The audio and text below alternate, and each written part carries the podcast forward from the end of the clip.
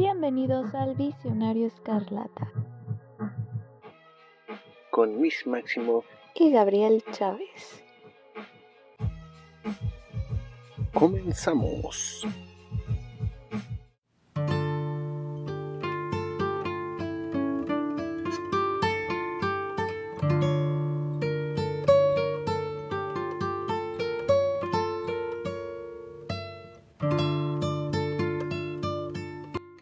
Bienvenida gente a otro episodio de El Visionario Escarlata. Es un placer volverlos a encontrar por estos lados del multiverso del podcast. Soy Abel Chávez y estoy en compañía de la única e inigualable hechicera suprema. No, es, es hechicera maestra del caos. Miss Máximo. ¿Cómo estás, Miss Máximo? Hola, buenas tardes. Todavía no me recibo como maestra, pero gracias por. pero de la de, de más bien de brujería, perdón. Ah, bueno. Es, diferente. ¿Cómo, pues, tal todo? En CDMX estoy viendo normal, salvo el asunto de a cuánto le mide al vago. Todo bien, este maldito multiverso de Internet uno tranquilo le pregunta, yo qué chingados de saber, ni he visto la imagen, afortunadamente, no yo quiero imaginar. Nada más he visto los memes. si usted, gente, es alguien que ya vio esa imagen y le dice a otro güey, oye, ¿quieres ver? No, no jodan, o sea, no me jodan. no, sé. no gracias. Bueno, ya pasando a temas eh, un poco menos serios. Más bien más serios no, porque tuvimos lo de las, las Shakis, luego lo de este güey. ¿Qué será? ¿Quién se para la próxima semana? ¿Quién sabe? Pero bueno, nada más para recordarles que nos pueden escuchar en cualquier sitio de podcast que sea de su preferencia, Spotify, Anchor, Google, Apple, iHeartRadio, Anchor, o sea, cualquier servicio que usted quiera. Luego también estamos en YouTube con Misión Escarlata, ahí publicando videos. Este, también en Facebook, Visión Escalata, visionescalata.blogspot.com, en Twitter, arroba Escalatapod, y en Instagram, Visión Escalata. Entonces ahí pueden seguirnos, comentarnos, vendarnos la madre como usted quiera desquitarse con nosotros en nuestras redes sociales porque no nos interesa su opinión negativa. Entonces, ya pues está cagado lo que dicen. No, que no, estaba tu opinión, no estaba tu comentario. Pero bueno, eh, pasando al asunto de las notas de la, semana. Eh, pues empezamos que hubo trailer del Mandaloriano, como se dijo anteriormente, un lunes. Esta estrategia de Disney de que a vos se tienen que chingar un partido de fútbol o de básquet para, hacer el trailer. los trailers. Exactamente, porque eh, así, hacer un trailer el lunes es bien raro pero pues estos güeyes ya conocían la estrategia. y pues obviamente se viene de expectativa después que Pedro Pascal está conquistando el mundo con The Last of Us, que este no, no he visto. Hace falta ver el primer episodio. Que continúa siendo un padre... Padre luchón. Sí. Iba a decir buchón. Buchón. no, no se viste buchón. Aún. Bueno, en Narcos, eso ya buchón, no sé pero este no, me, no, no, no, tengo ese dato. Y pues obviamente pues es el Mandaloriano, todos queremos el Mandaloriano, tiene dos temporadas buenas. Eh, lo curioso es que los que nada no se saltaron el libro de Boba Fett va a decir, a ah, chinga, ¿cómo regresó Grogu? De alguna manera Grogu ha regresado. Sí. Así como que se fue con el loop. ¿Qué pasó? y eso es importante, por eso hay que... Sufrí por ti, hijo de perra, y aquí estás. Lloré por ti, fui al psiquiatra por ti. che, Grogu. Y ya regresó el Grogu con más aventuras y el parecer el eje es que, pues el Mandaloriano quieres volver a ser el Mandaloriano. Porque según las reglas ya no es Mandaloriano porque se quitó el casco ante el, el pequeño bebé Grogu, pero pues quién se resiste ante el pequeño bebé Grogu. Entonces, pues ahora tiene que regresar a Mandalore Tiene pues que era una mina que se supone que ya no existe, pero obviamente sí va a existir. Es como eh, este, ¿cómo se llama este, este güey? Mm, Juan Diego. Así como, en- no te creemos, Juaneo, que has visto a la Virgencita y... Ay, ¿Qué? por las rosas. Pues sí, no. Primero dijo, vi a la Virgencita, después dijo... No, no, no entiendo la comparación. O sea, Tenía bigote como Pedro Pascal. Juan- bueno, este, pasando a otros temas porque no entendí la comparación. También, O sea, Pedro Pascal es un santo como Juan Diego. ah, pues fue,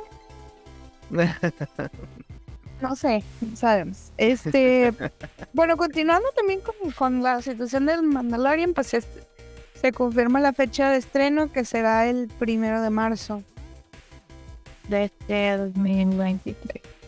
Sí, ya todos, ya entienden, todos tenemos la fecha ahí. eh. Sí, ya está apuntado en mi agenda, tanto física como en la de en la de Drive. Y bueno, eh, también tuvimos la lamentable noticia de que la sexta temporada de Cobra Kai va a ser la última temporada. Se tuvo que terminar en la 4.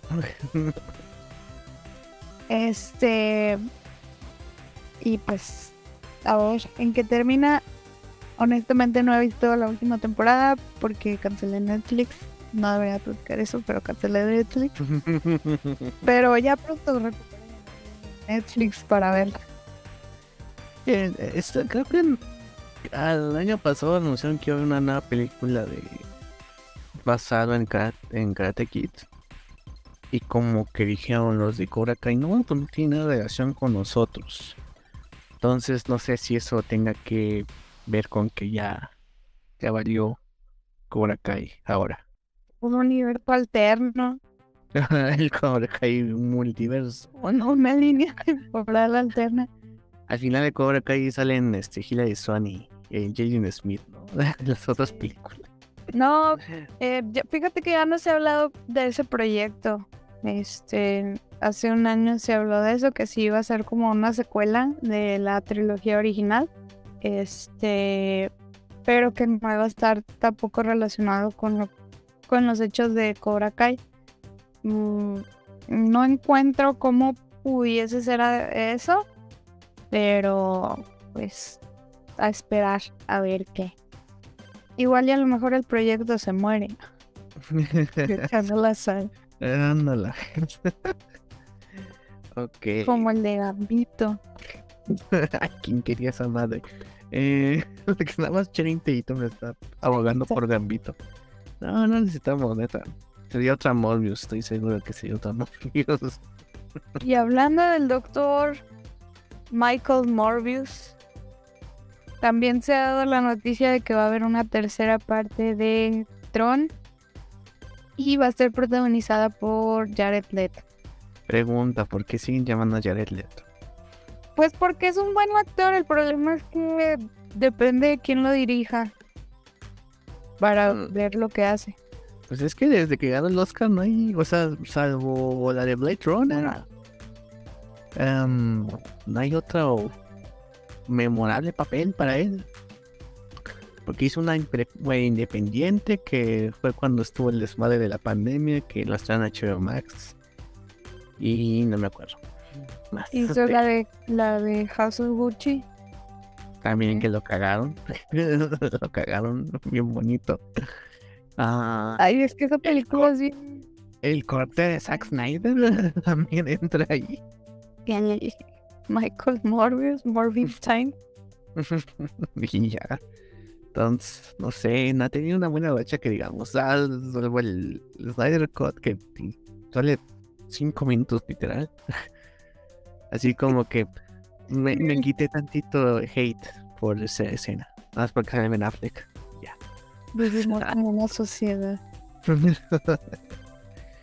Pero pues sí, no sé. Pero bueno, me gustó la eh, Tron Legacy. Se veía muy chingón en 3D, la verdad. Que recuerde. No he visto la original de Tron, creo que sí está en Disney Plus. Ahí está con mis pendientes. Pero pues yo así le. Así que yo sí me animo a ver otra de Tron. A ver si no la caga este güey. Por favor. Yo nada más he visto la original. Y te estoy hablando de que hace muchísimos años y ya ni me acuerdo ni de qué trata. Nada más de que un juego se lo absorbía y ya. Sí, Esto- es como Yumanji la nueva. como Yumanji. Ah, ok. Ok, Y- este, por alguna razón Tron recuerda a Daft Punk. mira, porque Daft, eh, que Daft Punk hizo el, el score de la de la- segunda película Ah, y sal, tiene un cameo, de hecho. ah, la madre. Sí, de hecho me acordaba que yo, yo reproducí ese pinche score de todo. La descargué en mi MP3. Muy buenos Ah. músicos los Daft Punk. Sí, entonces este está muy chingón. Otra noticia, Marvel Studios vuelve al mercado chino. Otra vez va a cenar en China después de que Doctor Strange y Thor Love and Thunder, pues no, porque eh, LGBT, ¿verdad? Entonces China no le gusta eso. Ay, yo pensé que protagonizadas por mujeres. También. Entonces, este. eh, Marvel, bueno, Wakanda Forever. es Shuri, ¿no? Ah, sí. Y curioso que Black Panther se estrena el 7 de febrero y 10 días después, Ant-Man and the Wasp, Quantum Mania el 17. Entonces, pues febrero va a estar cargo de Marvel en el mercado chino. A ver cómo le va, porque sí es como algo significativo que ya muchas películas pues ya están olvidando ese sector por las cuestiones que ya hemos mencionado. Entonces, a ver cómo le va. Entonces, este, pues es curioso porque según en Black Panther iba, bueno, sí hay una relación entre eh, entre ay, ¿cómo se llama? Ayo y ay, ¿cómo se llama? esta. Ayo. Ayo. Ah, sí, yo tengo poco. Eh, bueno, la que, la que es la Micaela Cole se llama la actriz, la nueva Dora Milaje. Entonces, hay una relación sentimental entre ellas. Pero pues se quedó como en un ahí se ve tantito. sí, ahí, ahí se El primer personaje LGBT de Disney. Así. Y al parecer en Ant-Man the Wasp pues no va a haber eh, representación por lo que sabemos, no sé, o no la han- Casi. o ya dijeron que no es necesario anunciarlos con bombo y platillo, no es que aparezcan y ya, pero ya veremos ya. La casi. No, no sé. No, La bueno, no sé. La Kang. Imagínate Kang. Kang, quién sabe, este, Y ya no LGBT. y ahora le, ya nos va, nos va a caer. Eh, Mark Hamill. No sé qué es. Sí, sería interesante, amigo. Ah, me van a decir, ah, es que está de... ¿Cómo se llama? Eh, Está. No, no quiso crearlo de esa manera y Ah, está Déjate de eso. O sea, tanto pues ese punto como quién pone a los LGBT malos. Ay, no mames. ¿No vieron 300? ¿No vieron 300? Entonces, amigos, bueno, Mark Hamill dice que es probable de que ya no vuelva a ser el Joker, porque le hace la voz del Joker animaciones, pues obviamente por, por la partida del el buen Kevin Conroy, entonces pues sí, como que no hay motivación para hacer un proyecto como el Joker, obviamente no es algo oficial, pero es muy probable de que ya no lo vamos a escuchar. Y pues eso. Y también tuvimos, este, por parte de DC, eh, Jason Momoa el día de ayer publicó mediante su cuenta de Instagram que tuvo una reunión tanto con, ay, me fui, con James Gunn y Peter Safran, Safran y David Zaslav acerca del futuro de, pues de él en el próximo universo de DC. Y por su reacción, bueno, el señor Jason Momoa se queda, se mantiene. Muchos empezaron a especular que ya no va a ser Aquaman, que va a ser Lobo. Pero pues el día de hoy, igual por Instagram, desmintió esto, que, que va a ser el personaje de Lobo. Y comentó que va a continuar siendo Aquaman. No, voy a tener chamba en su cara que casa. A diferencia de otro. Otros güeyes que se fueron bien, bien culiados. Eh, Ay, mira.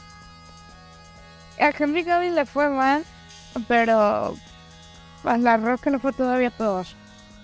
Ah, sí, porque subió la expectativa demasiado. Ese güey se fue bien quemado y aparte se fue como casi casi como en Betty la Fea, inflando números. Ese güey sí, sí quedó bien mal. O sea, Oye, hablando de taquilla y inflando números. ¿cuántos Eh. morbillones van a-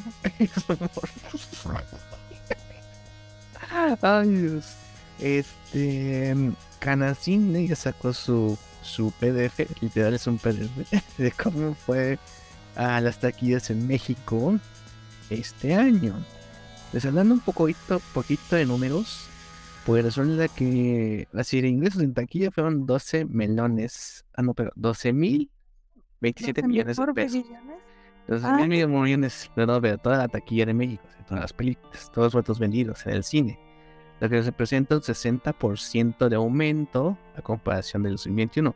Fíjate, cuando fue la pandemia, se vendieron, o sea, fíjate, 2019 se vendieron 19 mil eh, millones. Para el 2020, solo 3 mil millones. O sea, fue un putazo increíble. O sea, fue una bajada descomunal. Sí se nota. Sí, y de hecho el 2022, los 11 mil millones, tiene la cifra más cercana que es para el 2015, que fueron 13 mil millones más o menos. Entonces, como que apenas va recuperando después de, lo, de todo lo alto que estuvo, casi los 20 mil millones en 2019. Entonces, ahí que otra vez se recupera el asunto de ese desmadre. Está reviviendo el cine, señores. Sí, gracias a los superhéroes, que, que gran coincidencia, ¿verdad? Eh, este, boletos vendidos, 113.6 millones de boletos vendidos, 60% más, obviamente, que el año pasado. El precio del boleto está en 66.10 pesos, un aumento de precio del 1.9%. O sea que, eh, pues, tú más o menos, no fue tanto desmadre. Eh, según por habitante, cada habitante dice que fue al cine 1.4 veces. ¿Cómo es un 1.4? No tengo una puta idea. Pero bueno, ya ven, estadísticas. Nosotros que somos humanidades, qué chingados vamos a ver eso. Vean, en fin. Ah, queríamos llegar a esto. ¿Cómo le fue a qué películas son el top 10 de guía mexicana? Tambores. Vamos del 10 al 1 para que sean más chingones. Espérame, espérame. Listo. 10, Spider-Man No Way Home. Dicen, ¿por qué carajos está en No Way Home? Eso fue el 2021. Pues aquí Canacini dice que no cuenta películas que se hayan estrenado en otros periodos de tiempo, sino los que hicieron dinero en el tiempo del 2022. Entonces se estrenó en diciembre. Todavía había personas que la fueron a ver otras ocasiones durante enero, febrero y ese tipo de cosas. Entonces, con un, eh, con un recorrido de 343 millones, con 5.5 millones de asistentes. Luego, número 9, Lightyear, que a nadie le gustó, pero se queda número 9. Con. Recuerden los memes. ¿Los qué? Los memes de perdón es que vi la de la IG. A mí sí me gustó. El más cagado. A 349 millones y con una asistencia de 4.9 millones, obviamente. Ah, número 8, Sonic 2, The Movie. 442 millones de ingresos y 7.5 millones de asistentes. Número 7, Thor, Amor y Trueno. 597 de ingreso, 8.9 de asistencia. Coincide en la asistencia, pero eh, digamos, junto más dinero porque se está en formatos de 4DX, IMAX, este, VIP y ese tipo de cosas. Eh, The Batman con 635 millones. Le fue mejor que a Thor. Eso sí me sorprende mucho. Sí, ¿eh? Pero fíjate que no, que no va abajo, ¿eh? Porque, yo, porque aquí somos Batman maníacos. Número 5, Avatar, El Camino del Agua, con 678 melones, con asistencia de 8.8, que obviamente es una cifra importante porque se estrenó a, mi- que a mitades de mes y juntó eso en dos semanas, tres a lo mucho. Sí, las últimas dos semanas de diciembre. Entonces eso sí es bastante seguro si cuentas lo que sacó este en enero y en los demás, en los más días, subiría la, la quiniela, digo la posición, pero nada más cuentan lo que ingresó en el año. El año pasado, sí. Entonces, este número 4, Pantera Negra Wakanda por siempre, 695 de ingresos y 10.3 millones de asistentes. Poder Prieto. Poder Prieto. Número 3, los que nunca fallan, Minions, nace un villano. No, Minions. no Minions. Que es cuando ya, ya tienen los. Groot ya tiene a los Minions. Ah, sí, que estaba el, el, el tren de que iban vestidos de traje a ver lo que Ah, los sí. Pedo. Y no en cine sí se pusieron pendejos en los Estados Unidos. ¿no? En- no, pues fue en todo el mundo, aquí también en México. Así como que veamos un güey con traje a la verga, ¿eh? ¿Cuándo ellos se pensar que iban a sacar a alguien con traje? wow, fíjate, 818 millones que es en tercer en ingresos, pero es la más vista. Porque fueron 13.1 millones de asistentes. Banana. Bananas. Número 2, Doctor Strange en el multiverso de la locura, 827 millones de ingresos, 11.9 de asistentes. A ver, espera. Hay que ponernos de pie porque vamos a nombrar a la mejor película de Morbius. Es Morbius, obviamente. Morbius sacó el primer lugar. claro. Ay, estoy a- buscaré a ver cuánto hizo Morbius, a ver si le encuentro en México. Nada más por morbo, nada más por morbo. Vamos por Morbius. Nada por mor Morbius. eh. Este, primer lugar, Jurassic World Dominion. 853 de ingresos, 12.6 millones de asistentes. Curiosamente, esta es la segunda película más taquillera. Jurassic World Dominion en, en el bueno en el mundo. Creo que no sé si está en el 3 por Top Gun y Avatar. Pero es algo que me llamó la atención y que muchos se quejaron. ¿Por qué no está Top Gun en el top 10? Entonces, reviso números. Resulta ser que en Estados Unidos hizo 750 millones Top Gun. Y su taquilla total son 1050. O sea que en el resto del mundo le fue bien. Pero bien a secas. O sea, no fue como tan impresionante. Porque fíjate, las películas más taquilleras que normalmente hacen como que mitad y mitad. O sea, mitad dentro de Estados Unidos y mitad fuera, ¿no? Pero creo que tiene algo que ver que este, pues Propaganda militarizada. sí, eso, justamente ahí latinaste, así como que los gringos les mama, así prácticamente literalmente, eh, eh, poner como un altar las instituciones militares en su en su país, ¿no? Entonces, porque tienen dos días de los es, dedicados a los veteranos, aunque después les valen verga.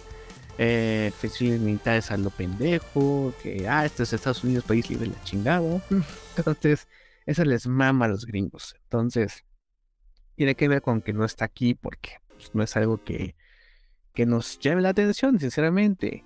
Ah, pero pues eh, no la he visto, tendré que verla para sacarme la espina de ver por qué tan chingona.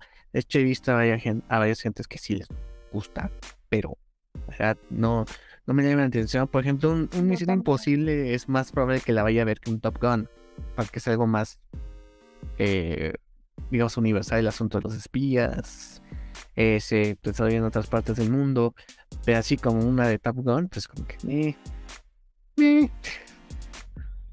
La verdad, no, no, no, no me llama la atención. Y aquí se vio en la taquilla mexicana, tampoco a nosotros. Ay, tampoco, la verdad. Sí, mira, te da, te da este, hasta hueva pensar en Top Lo siento, Jack, aquí nos da hueva Top Gun. Entonces, este, pues a ver cómo le va la taquilla en el 2023. Eh, así que lo, lo descartable es que va, ya va normalizándose el asunto de la venta de boletos, la asistencia. Y pues que una vez más los superhéroes, por tanto que regalan a los mamadores de TikTok, deciden... Han una vez más el día. Exactamente.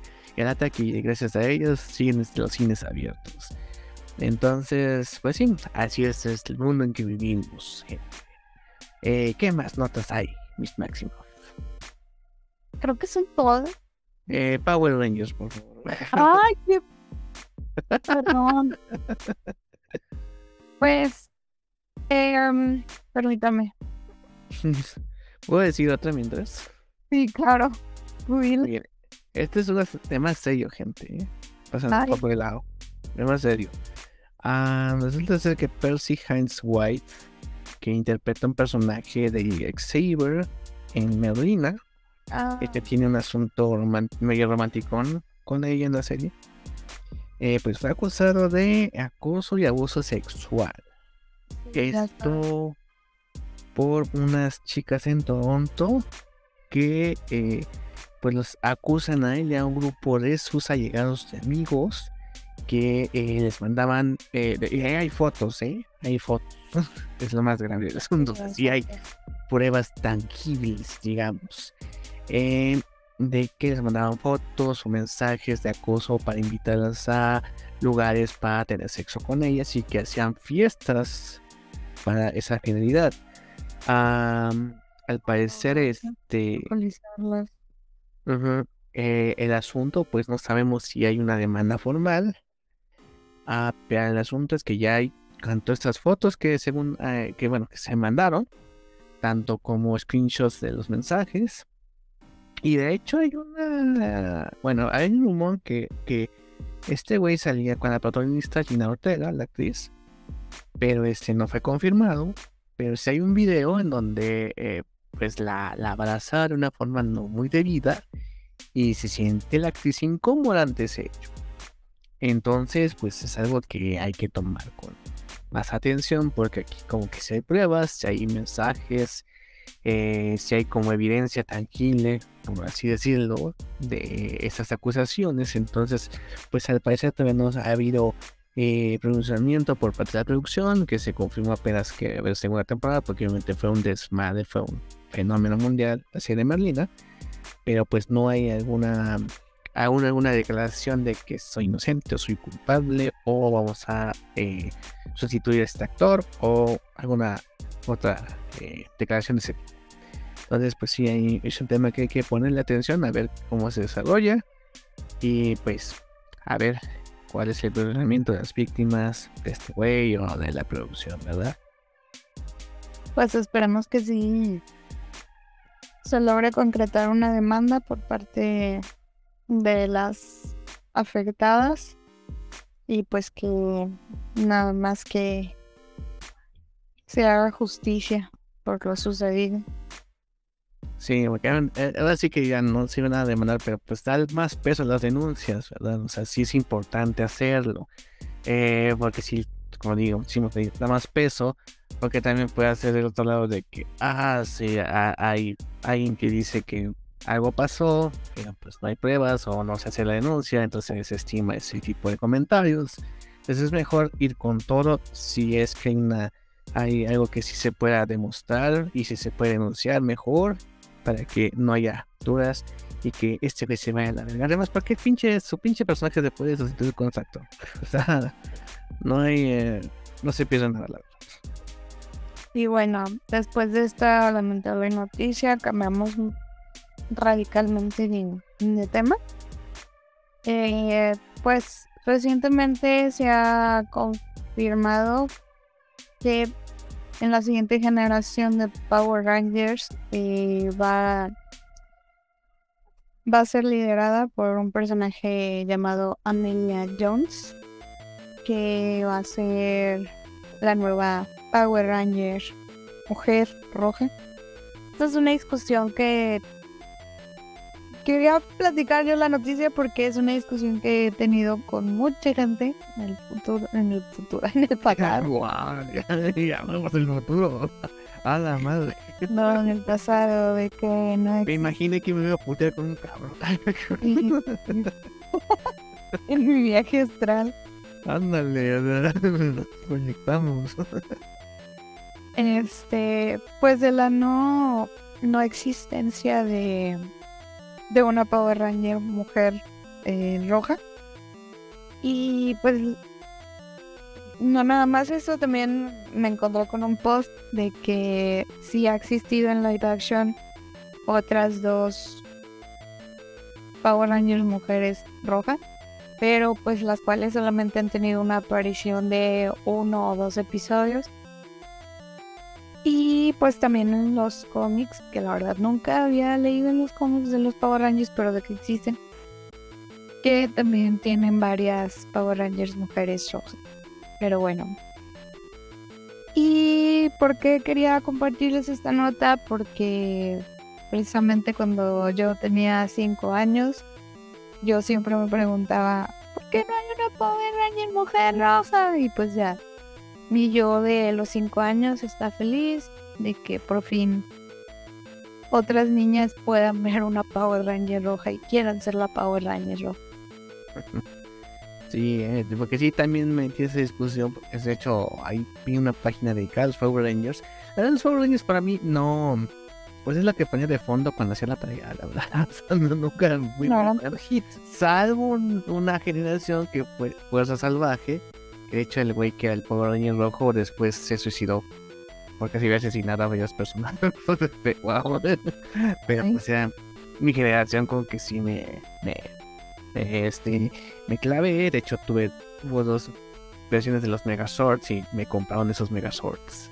Estaba bien feliz en esa época. Pero de ahí fuera, pues no soy tan nacido. De hecho, en esta generación de Power Rangers se hizo un capítulo donde reunieron a todos los rojos. Sí. Si alguien se acuerda de ese episodio. Entonces, pues sí, también vi de que, o sea, te reclamaban, no, pero ha habido Power Rangers rojas. Sí, pero duran, como dices, uno o tres episodios a lo máximo y que pues no es como que sea la líder durante toda una temporada, por lo menos, sobre todo una alineación. Entonces, pues esto sí es importante, o sea que si ha habido Power Rangers en el pasado, sí, pero esta va a ser la primera que va a ser constante toda la temporada. Entonces, creo que eso es lo más significativo y que pues te dan un chingo, ¿eh? la, verdad. O sea, como que las chavas eran como que, bueno, de, entramos vamos a ver la, amarilla y la rosa. Y a ver si escalamos al, al azul, al negro o otro color. Y pues apenas llega una, al, rojo. pues está, está chingo. Entonces, este, a ver. Ahora sí vas a ver ese, ese Power Rangers, ¿no? cómo se desarrolla ese punto. De hecho, va a haber un especial de Netflix, ¿no? De, también dar esa nota. Eh, también, pues, los Power Rangers originales se van a reunir en un especial de, de para Netflix. El especial será llamado Mighty, Mor Mighty Morphin Power Rangers Once and Always, que en español sería más o menos como una vez y siempre, en el cual pues será como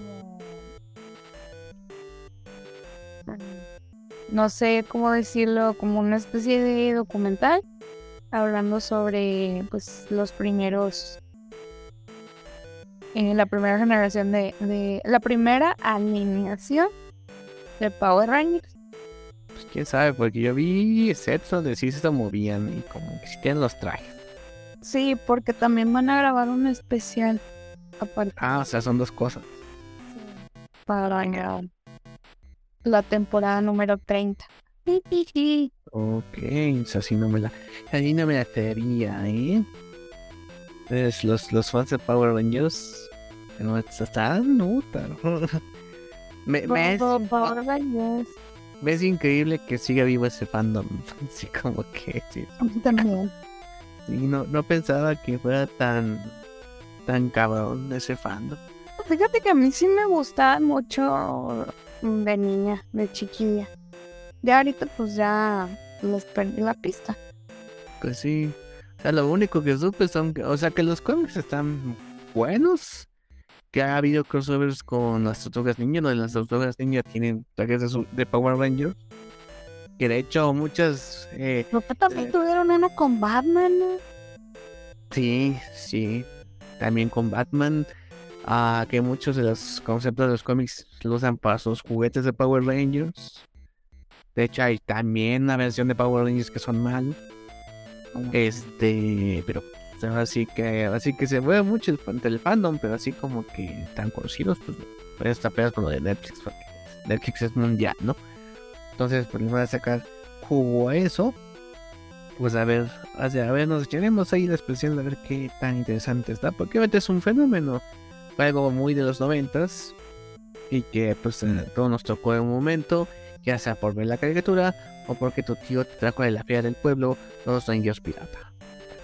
Entonces, eh, pues sí. Y estas son las notas hasta el momento. Yo, a equivocación de mi parte del programa anterior, porque yo dije que iban a ser los nominados a los Oscar esta semana. No fue así. Va a ser hasta el martes que viene. Chao, chao, chao. En otro episodio hablaremos sobre qué pedo con eh, los nominados. Ojalá. Nominen amor. no más. Morbius, la mejor película de amor. Estoy acá, ¿no? No me acuerdo que vi una publicación que decía que teníamos el deber moral de nominar a, a Morbius en Twitter como mejor escena. Ah, como el Snyder Cut cuando le. Sí. no, el baile de Matt Smith, ¿no? ok. si yo no dije, bueno. Este. Y pues, y pues ojalá everything, everywhere, at once. Todos al mismo tiempo se lleve varias nominaciones. Fue la mejor película del año y le pese a quien le pese y soporten de así. Pues, ¿A quién pusieron de mejor película? Los, los Golden Globes fue el de, los Fableman, la de Spielberg. que sí, eh, que, si ganó Coda el año pasado, puede ser que sí le den a esta porque son es Feeling Good Movie, así como que eh, la otra también, pero no sé si es Spielberg o sea. Pero todo en todas partes tiene todos los géneros. Y también es una película, película que entra en lo que acabas de decir. Sí, pero pues ya ves como es la academia, man. Si no se lo dan, si no se lo dan, los pueden, los pueden acusar de racismo. Bueno, es que fíjate, eh, vivimos en un momento en... Me saqué la carta. el racismo. Pero fíjate, ¿no? O sea, ¿te acuerdas de La La Land? Ah, sí. Que tú dices, o sea, la, gente se acuerda más de La Land que de Moonlight. Y de hecho La Land tiene más...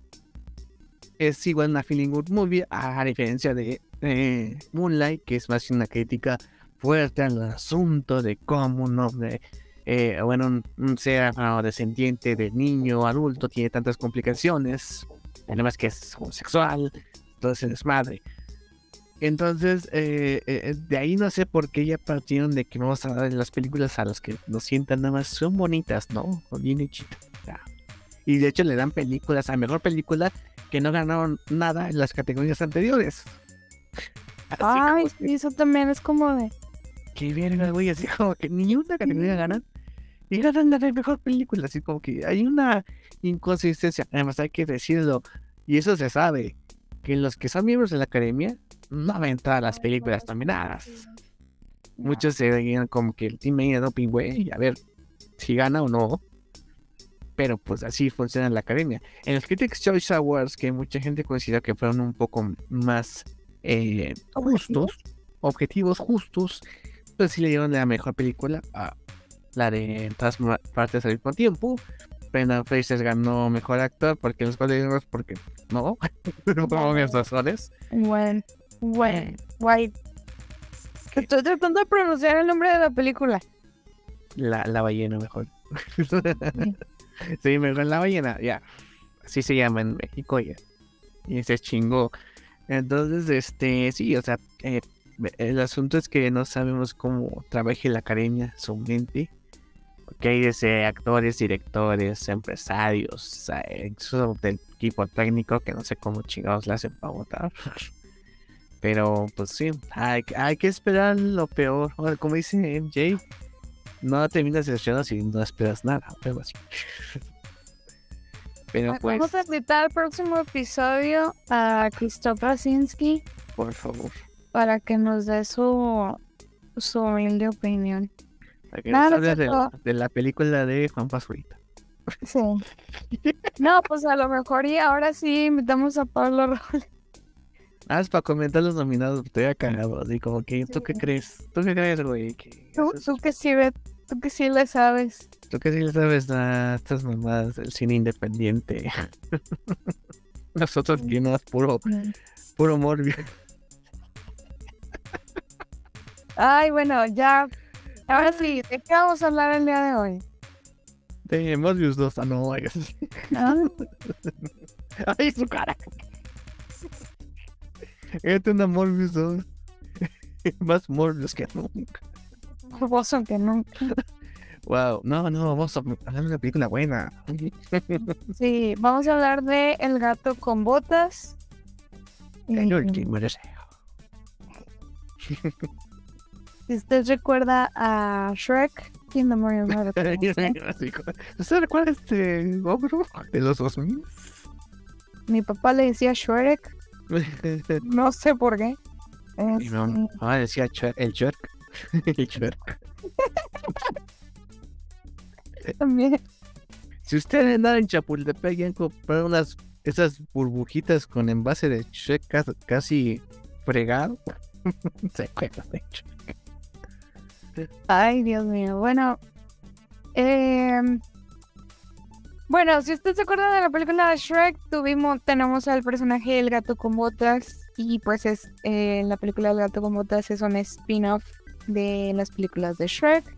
Es una película producida por DreamWorks. Es, es interesante lo que vemos aquí, gente, porque la que está más pegada para los para Gringolandia, no sabe. DreamWorks. DreamWorks. Y pues eh, Antonio Banderas repite otra vez el papel como el gato con botas. Además de esto también tenemos a Salma Hayek como Kitty Patitas Suaves. A Yo no sabía, pero a Florence Pugh. Sí. Como Ricitos de Oro. En el original, ahorita decimos a los actores de doblaje. En el idioma original. Este. A Harvey Guillen, Guillen como perrito. Olivia Colman. como mamá oso. A John Mulaney como Jack Horner. Y. Espera, me falta. Ah, a Samson Cayo como eh, bebé oso. Y no encuentro papá oso. Ah, Roy Winston como papá oso. El que fue Punisher. Y también tenemos a Wagner, Wagner, Wagner Moura como el lobo.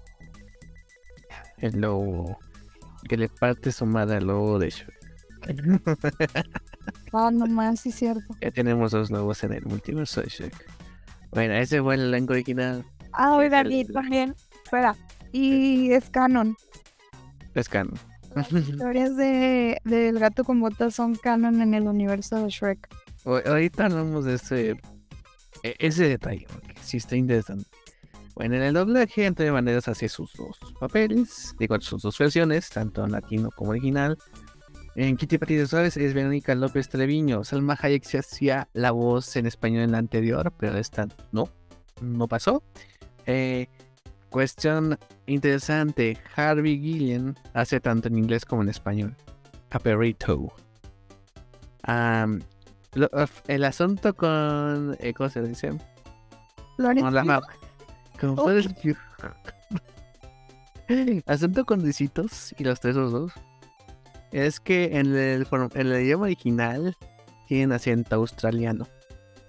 Entonces, no. aquí, sí, O es inglés, perdón, sí, es inglés. acento británico. ¿Quién fue el idiota que dijo? acento británico. Fui yo el que dijo todo australiano, pero fue porque alguien más lo dijo, entonces el pendejo yo por confiar en él. Entonces, eh, pues aquí quise hacerle un así, ¿cómo son, ¿quiénes son los más mamones de Latinoamérica? Pues los argentinos, vamos a llamarle el idioma de acento argentino. Técnicamente, el acento es rioplatense y lo comparten tanto Argentina como Uruguay. Ah, iguales. Entonces, eh, bueno, Ricitos de Oro la hace Julieta Nalcalvo. Amamos a Patricia Echegoyen. Eh, Papá Oso Axel. Ay, güey. Axel Kurchevatsky. es un son argentino. Bebé Oso Mariano Chiesa. Jack Horner. Agárrense, lo hace Faisy. Con razón, se me hacía parecida. yo, yo conozco esa voz. Y que de hecho Faisy ya ha hecho algunos eh, doblajes, pero aquí, o sea, se me dice conocida, pero no, o sea, no es como que, Es que fue, sí, fue primero locutor de radio, ¿no? Sí, es locutor de radio, o sea, tiene manejo con su voz. Entonces, este, pues y de hecho otras cosas de doblaje que sí he oído, pero como que no me ha tocado ver películas que él, él haya hecho el doblaje. Bueno, no las he visto, pero pues aquí lo hace muy bien, ¿eh? Y de hecho sí tenía así como que he oído esa voz antes, pero pues no, no la, no la localizaba. Eh, y como el lobo feroz, eh, Pisano, así se llama Pisano, es un actor de teatro que de hecho lo trajeron al doblaje por la versión de Rey León en live action que hizo a, Scar. Entonces él hacía Scar en la obra de teatro, lo trae para el doblaje y pues ahí ha hecho un pequeño recorrido por ya en el asunto del doblaje. Entonces ya es como de los que ya aquí se quedaron, ¿no? Entonces pues es alguien que si tiene profesión de actor, teatro, doblaje, entonces tiene todo el sentido del mundo que lo te envían. Lo que sí me mamó fue ver, oír más bien, a Francisco Colmenero como el, como el, este, el Pepe Grillo. Su voz, dije, ah, no mames, de mamado, ¿no?". ahí, este, un poquito ahí. Eh, Eduardo Garza hace su cameo, Lalo Garza como Pinocho. Oye, sí es cierto, ¿qué pasó con Pinocho y Pepe Grillo que ya no están juntos? Porque Pues se hartó de Pinocho igual con este cabrón, o sea, vete a la verga. no, pues se dio cuenta que Pinocho ya sabía distinguir entre el bien y el mal. Ah, no sé. Pues quién sabe, son de esas cosas que ahí están en el tintero. No sé. Sí, y además también este Pepe Vilchis como el cameo de Jengibre. Cameos de la saga de Shrek. Entonces, pues sí, el gato con botas, el último. No, no sé, no. ¿Qué? Intenté hacer la voz de. de la galleta, De la de galleta. jengibre. Pero no me salió. No. Venga. No, no tengo la vocalización. Am, bueno, pues esta película pues tuvo el detallito que se estrenó igual que Avatar en las mismas fechas. Entonces, como que al principio no fue muy valorada, pero como iba pasando el- en los, los días, como que dijeron, ah, chinga, esta, las estaciones de Rotten Tomatoes la ponen buena, que es la mejor de la saga de Shrek, que es la que un gran salto de secuela, que la comparaban con Logan, dije, ah, cabrón, dije, güey, No, pues tanto sí. Y entonces de 90 melones que costó, ya debe recaudar 251, entonces ya, ya se volvió rentable, ya es ganancia. Entonces así como que ya recuperé esa fuerza que a lo mejor al, al principio no, no tenía el, eh, esta película, que sí fue como que Gato con Botas 2 como pasaron 10 años, o sea, fue igual que Avatar. pasaron 10 años de la secuela. Así como que pues a comparación de Avatar, pues como que no estaba tanto en el radar. Entonces, este, Me siento un poco grande. 10 años. y mira, y las vi en el cine las dos, así como que, ah, Eh, ay, Entonces, eh, después de ese pegue a la ruquez de ambos, ¿qué te parece el gato con botas 2, mis máximos? Yo había escuchado muy buenas críticas eh, y no me refiero a profesionales que le sepan al cine, sino críticas de, de amigos. Real. Y muchos me mencionaban que a pesar de que era una película para niños, no le habla a su público como si fueran tontos, que es el problema de muchas otras niñas o películas eh, que le hablan a su público infantil como si fueran tontos. Eh, número dos, que pues también era una película entretenida, muy bonita, que los personajes estaban muy entrañables. Y pues me la estuvieron recomendando mucho, mucho. No nada más Gabriel, Gabriel también me lo recomendó. Este. Eh, muchos. varios amigos me la recomendaron. Ahora sí es de verdad. Este. Era mis máximos, se está muriendo. y pues iba con una expectativa, pues, no alta, pero sí me quería sorprender y la verdad sí fue una agradable sorpresa. Y le comentaba a Gabriel que cuando estaba viendo, cuando veía la película yo decía como pues ya, ya o sea, como que no sientes el tiempo, está muy digerible. Aunque la vayan a ver niños pequeños, siento que la película está muy digerible. Em, siento que es una muy buena metáfora a la cuestión de los trastornos de ansiedad. Este, que es algo que también ya medio veíamos pero no terminaba de aterrizar la película de Luca con lo de silencio, Bruno. Este, acá se muestra un poquito más explícito con el lado de los ataques de ansiedad. Eh, y creo que para la edad de, de los niños me parece muy bien tratado. Eh, la animación sí está, no sé cómo se le llama ese estilo de animación, pero sí es diferente a la animación que tenían las películas de Shrek. Ajá. Este, no sé tú, pero me recuerda a la de. Nunca he terminado de ver esa película, la de Klaus. Una que es de Ah, Netflix. El estilo de animación es un poquito parecido. Sí, más o menos. De hecho, también decían que un poco también Into the Spider-Verse estaba eh, en unas tomas más de acción, donde sí se Ujú. luce. Pero sí, es como. Así que. Es que lo vi- los visuales de las de Shrek, pero la animación, movimiento ya se ve muy diferente. Ya no es como las otras. Sí, también los fondos. Este, como que el renderizado está diferente. No, no, no se crean, yo no sé nada de animación. Ni, siquiera sé qué renderizar.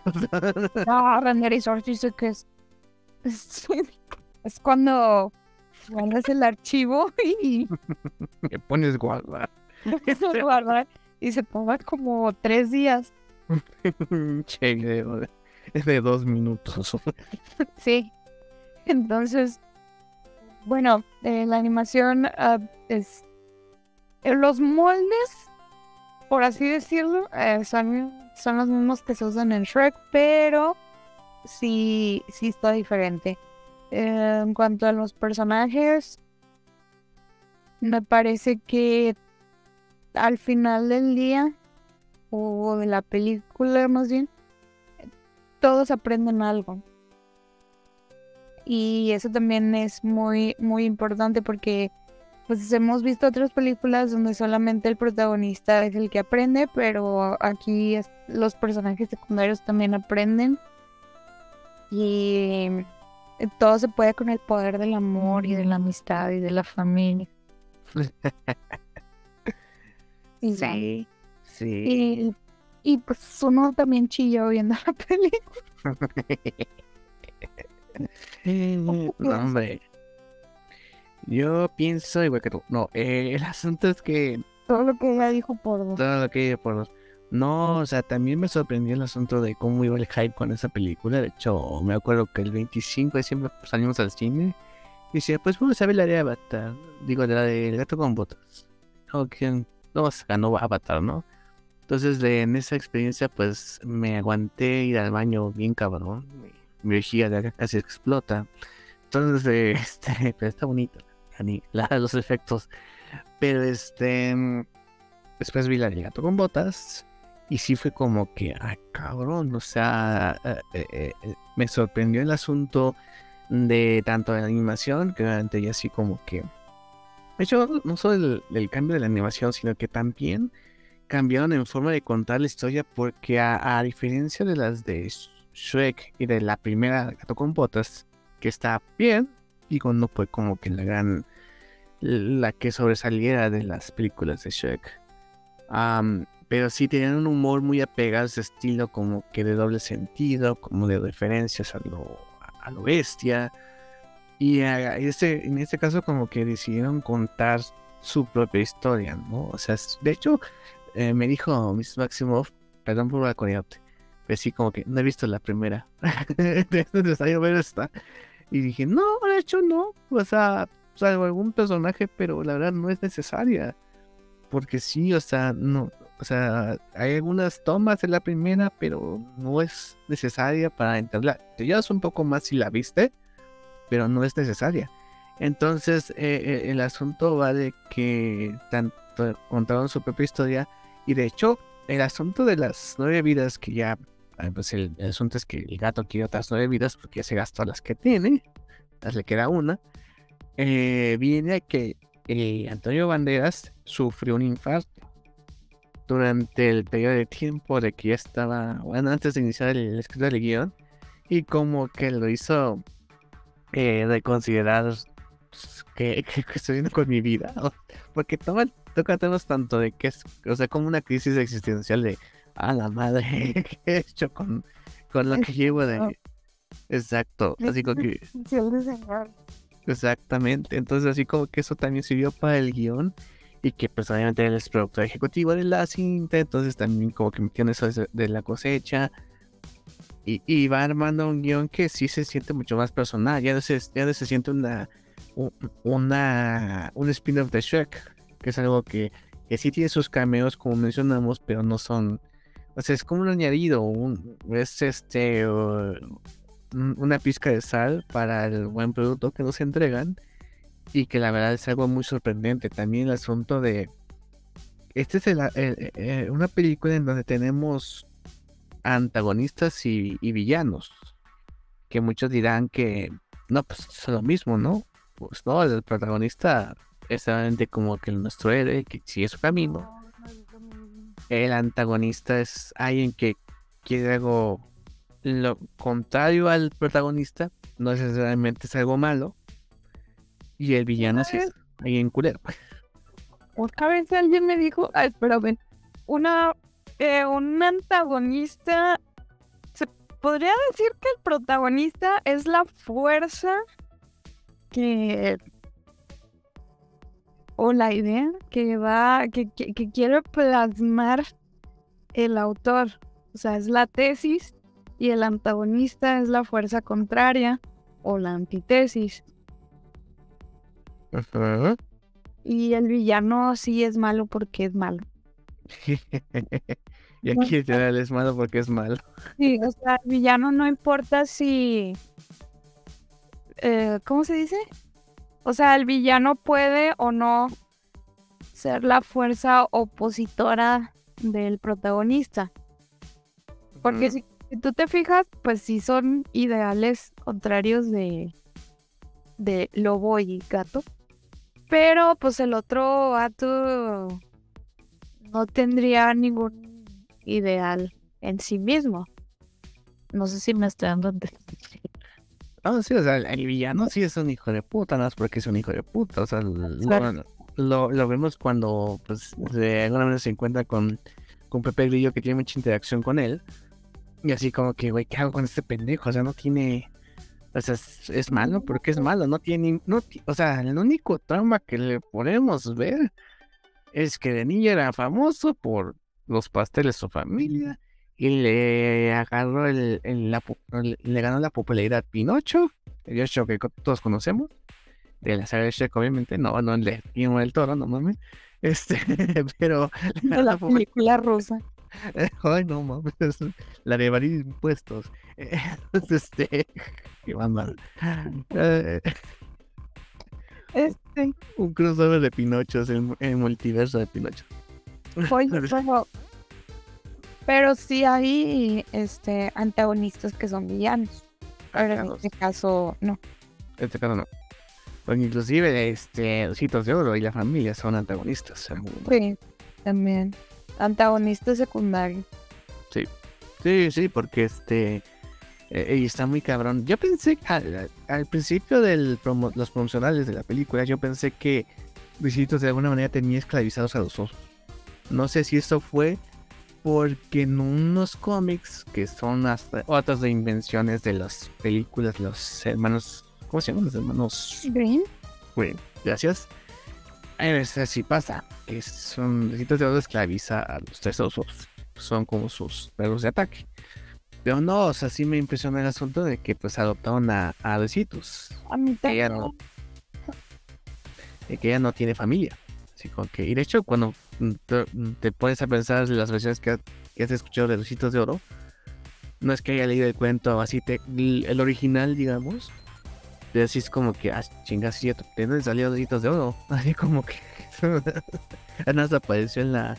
En la, este, en la cabaña de estos o sea, inva- invadió propiedad privada y le valió que eso. Se comió su comida, se acostó en sus camas. Fue como la gentrificación que vimos en la Ciudad de México, pero con humanos hacia los osos. Entonces, este. eh, pero Yo sí me parece- acuerdo también de una versión donde hasta los mismos osos decían de que esa desgraciada que se llevó mi comida y no sé qué. Y creo que hasta recuerdo haber visto, bueno, en Shrek no recuerdo haber visto Ositos de Oro, pero sí a los, en Shrek 1 sí salían los tres ositos.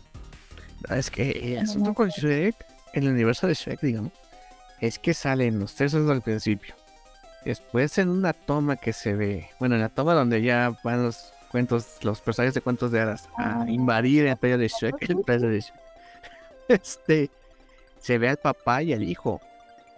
Y en otra toma vemos que la mamá ya la convirtió en tapete en la castillo de, de, de Lord Farquaad. Entonces así es como que a la madre.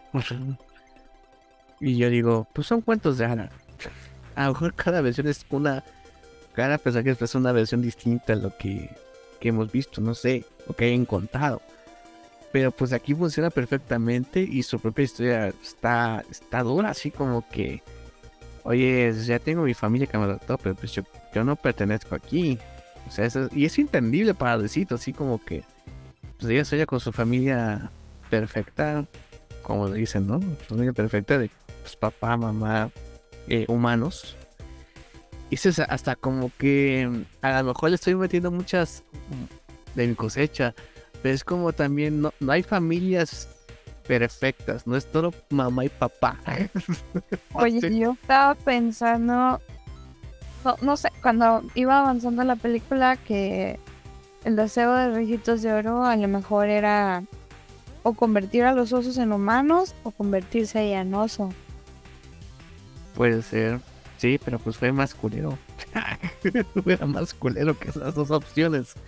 Que eran, que son buenas ideas, pero no, así como que no, yo no quiero, yo quiero tener mi propia familia perfecta. Así como que, ah, qué poca madre. Ay, sí lloré cuando le dijo la mamá osa de, de que, pues aunque no nos quieras, vamos a luchar para que tú seas feliz, tengas tus sueños. que hacer una mamá. Sí. No manches. Maldito. No manches, pero sí, sí, es in- interesante esa, esa trama. Luego tenemos la, el asunto de, de, el asunto de Kitty. Ahorita sabes que lo vimos en la película anterior como que pues, fueran rivales, después se hacen aliados y como que eran los ladrones juntos que hacia, el, hacia más aventuras, ¿no?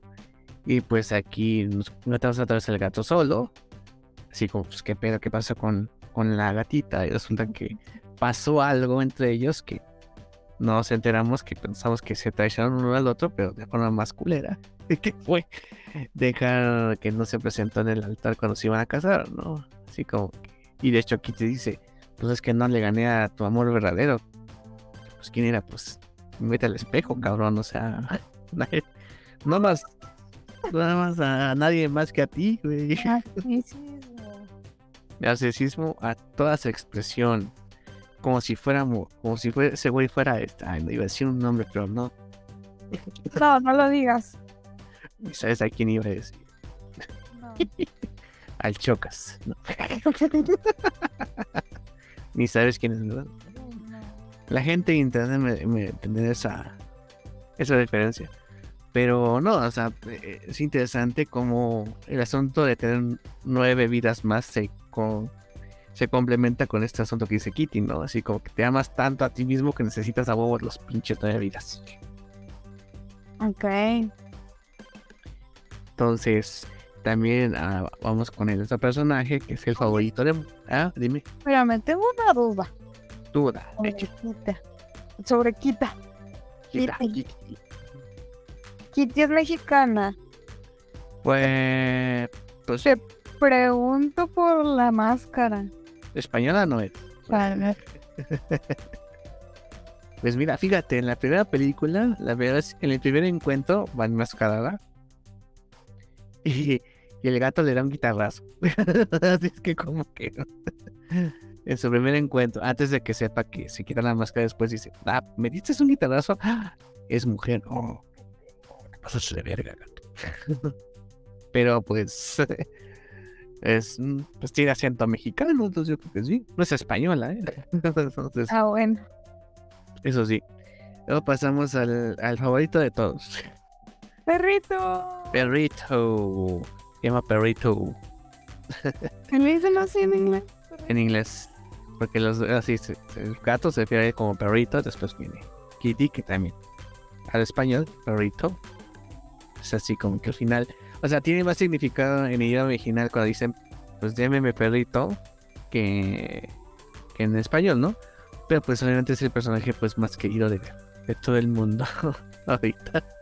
Todos están con su petición de que perrito y, burro se conozcan. ¿Qué? Y burro. Ah. No. no. Debe su spin-off a perrito, ¿eh? Ay, a lo mejor si le hacen una TP así como los pingüinos de Madagascar. No, pero fíjate, su spin-off sería su precuela. Y dices, ay, no, no. Ay, no. Qué triste. Sí, pero. ¿Qué, piensas de Perrito? Es personaje muy bonito. Eh, de esos que. Y se ha pasado puras cosas malas, pero aún así mantiene la esperanza y la fe y es inocente. Uh, como mencionaba Kitty, de que. O sea, como que no, no te fías de que alguien pueda ser así pues realmente en estos días, ¿no? Que alguien tan bueno y tan puro no pretenda o no tenga dobles intenciones. Y pues no, o sea, es muy lindo, muy bonito, muy, bonito personaje.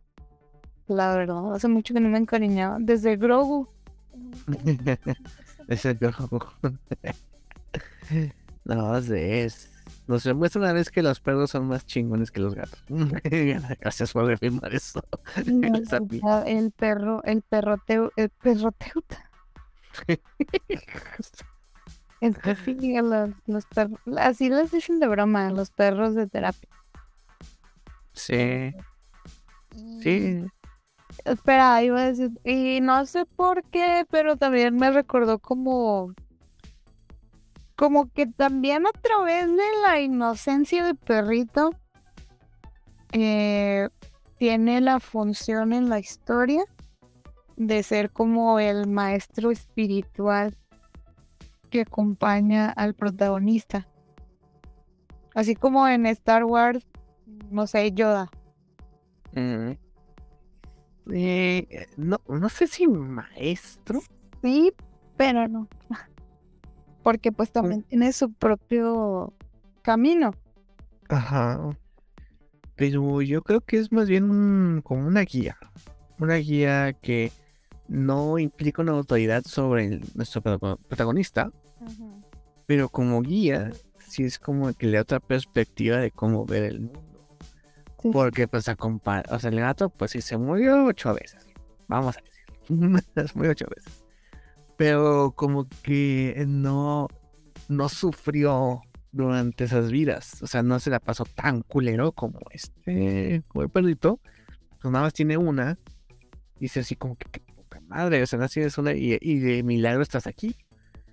Entonces, eh, y además, eh, eh, te, pones a pensar en otros, otros villanos estilo Pixar que pasan por un trauma muy fuerte que los hacen cambiar sus motivaciones y que, y que Perrito, que tiene todas las razones para cambiar estas motivaciones, se queda en su eh, eh, eh, en su camino, ¿no? Y además el asunto es que y cuando pasan el laberinto, no es que su camino sea fácil, o sea, Ya fue. Él- fue difícil y él la- lo toma desde otra perspectiva para cruzar este camino difícil.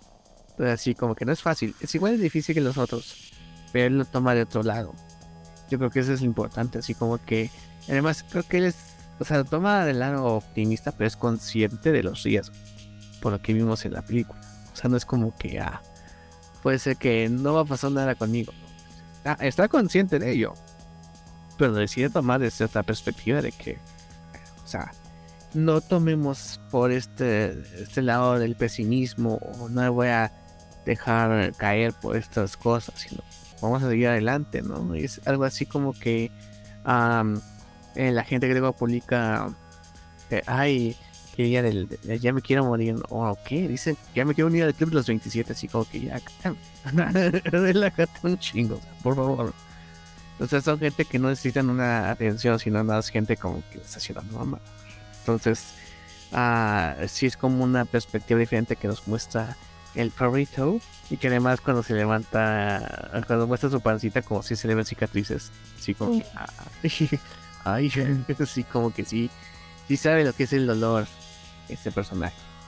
Entonces, eh, pues, pues es algo muy que, que sí da una perspectiva y además el asunto de esta escena que creo que es la más ya voy a bajar güey eh, entonces voy aquí tocando el claxon Eh, no el asunto de este de la escena del, ataque de pánico sí fue como que wow así como que muchos dicen cómo se sentía un ataque una crisis de ese, de ese tipo y mucha gente que sí veo que dice es que así se siente así como que se nubla la vista, no tienes control, eh, no sabes de dónde sostenerte o dónde agarrarte, el miedo continuo, falta de aire, así como que así se siente.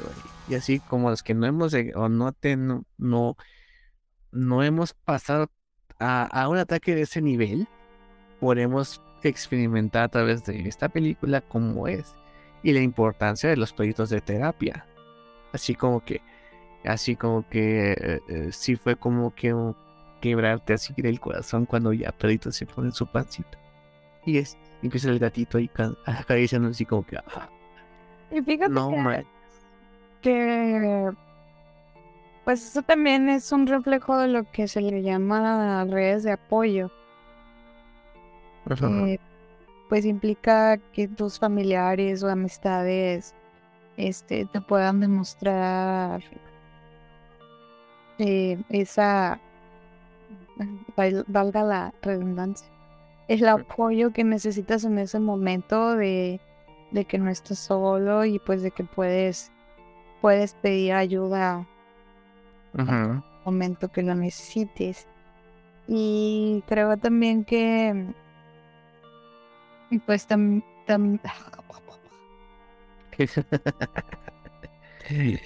otra Ah, cosa también importante de la película es que demuestran mucho la cuestión de sacando sobre explicaciones que no había en la película.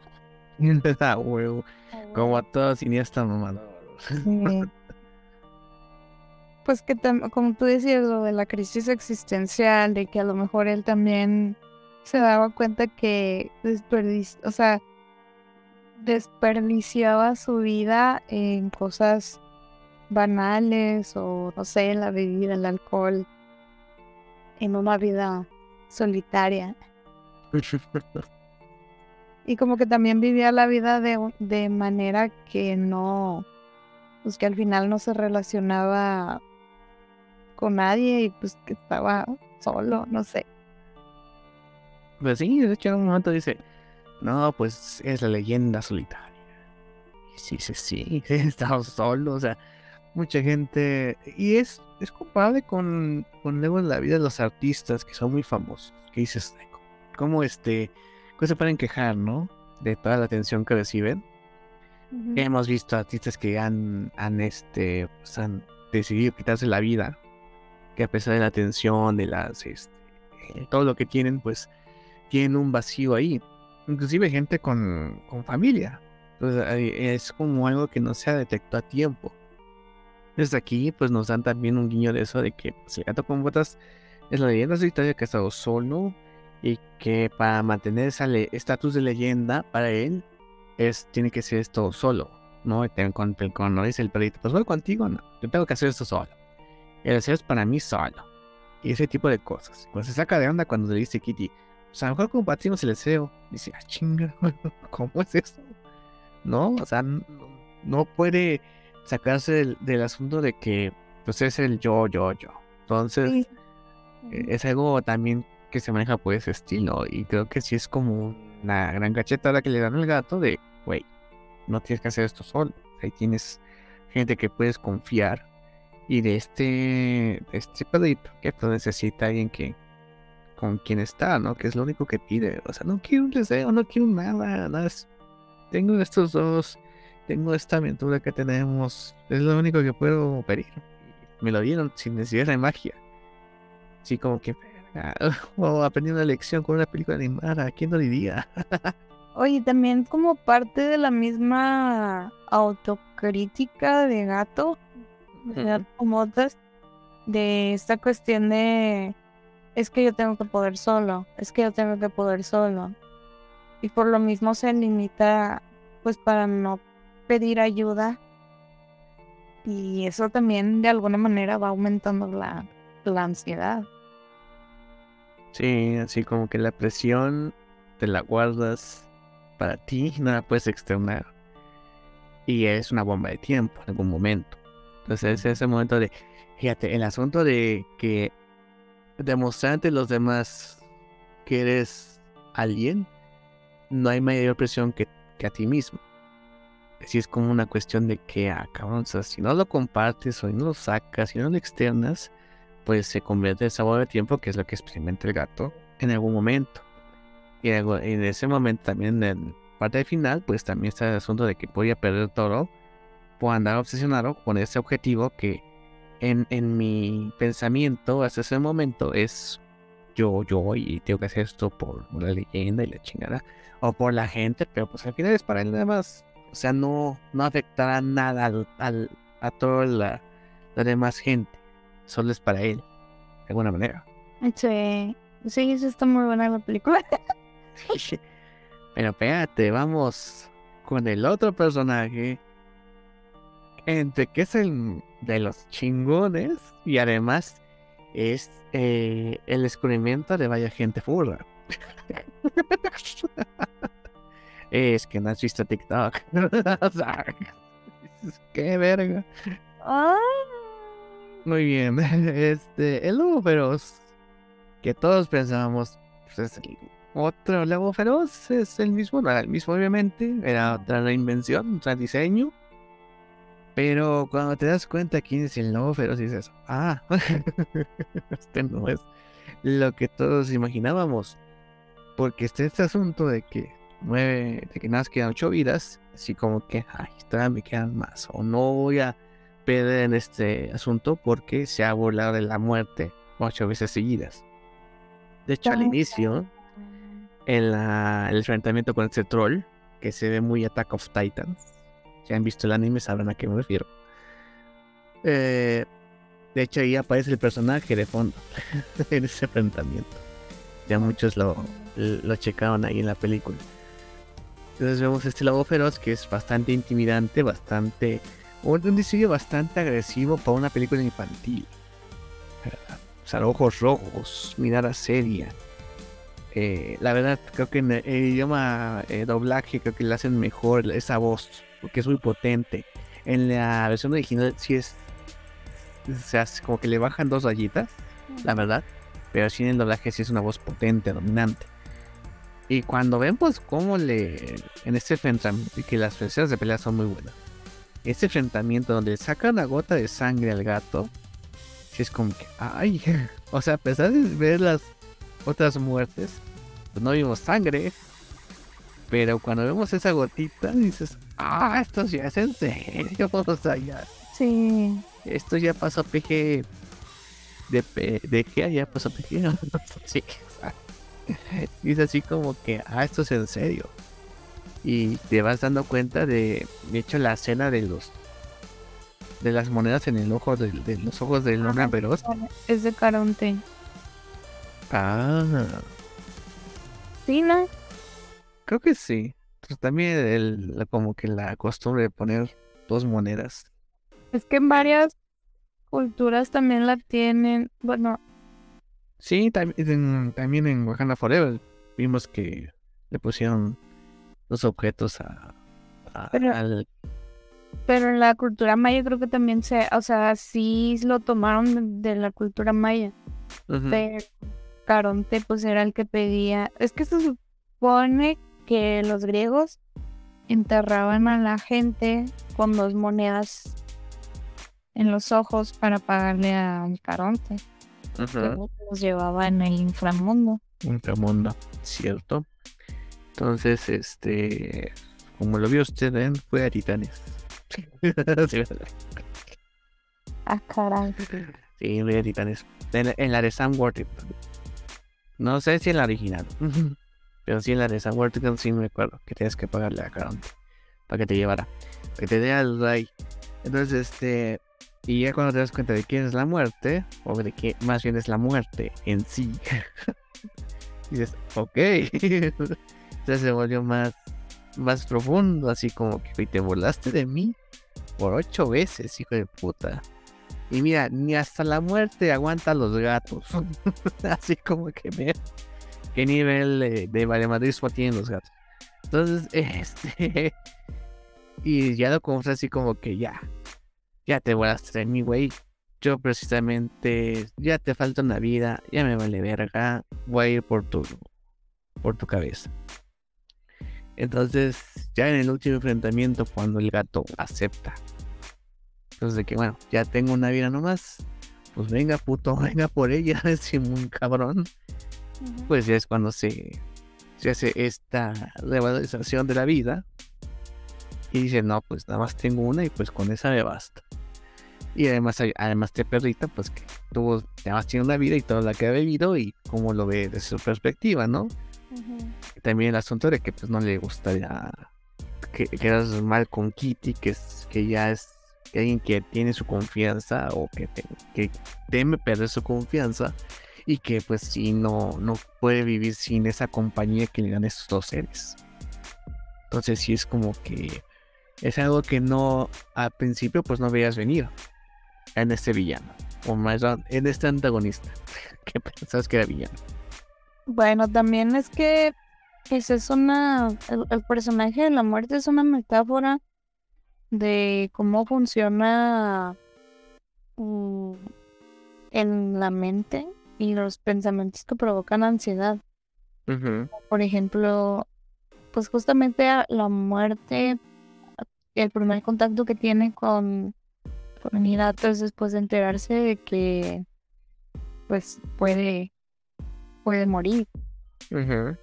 Y si te fijas, este se va dando como que el círculo vicioso de te evito y otra vez me da miedo. Y me da más miedo me da más miedo y me da más miedo y te evito, te da más miedo.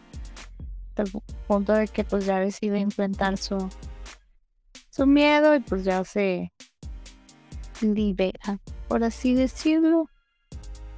Pues sí, porque lo que la muerte le, le caga es que este güey no va a la, a la vida. Exacto. Es más.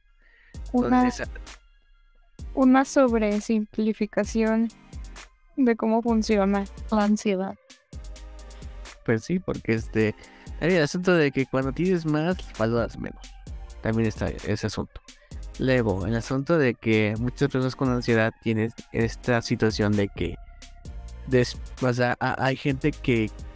Cuando dice que cree que si se le va la salida del lado, se puede morir.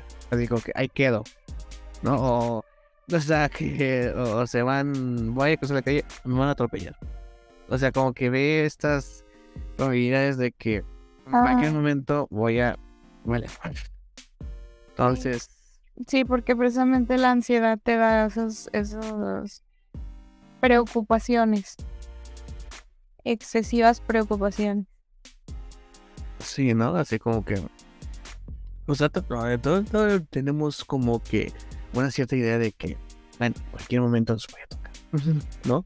Pero pues alguien con ansiedad, pues tiene más presente esa idea. Como lo vimos con el gato cuando después de las la noticia de sus ocho vidas, tiene esa delirio de, de persecución. Entonces, también la ansiedad te, te obliga a, bueno, si hago menos, puede- no me puede pasar nada. Y es lo que le pasa al gato cuando ingresa este refugio de gatos. Así como que se pone en una vida de hueva y así como que de la que él pues, no es. No, Encerrados pues en tu casa y ya no salieras a la calle o o pandemia, ¿no? O- Mordió la él era en- ¿eh?